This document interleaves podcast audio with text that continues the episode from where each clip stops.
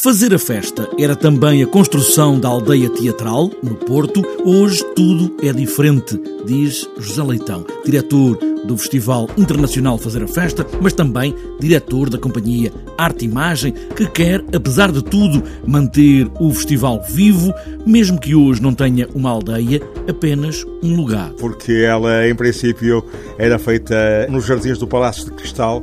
e, entretanto, isso desapareceu com o tempo, com a vida. Eh, e neste momento, Fazer a Festa é um festival que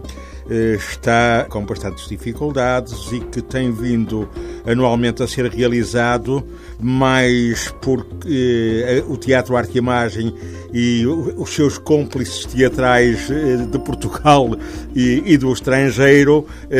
têm, digamos assim, ajudado a que o festival não, não termine, porque nós não o queríamos terminar eh, durante alguns anos, e quando o festival foi de facto um, um, marco da cidade, a Câmara Municipal do Porto apoiou este festival e agora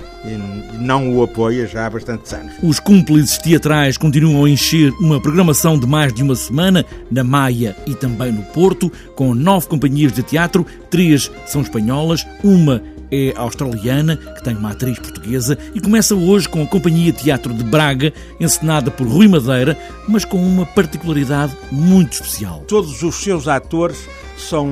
atores amadores, praticamente metade deles são eh, refugiados eh, desde a Síria, do Líbano, do Nepal, que neste momento estão radicados em Braga e que pertencem a uma comunidade de leitores de peças de teatro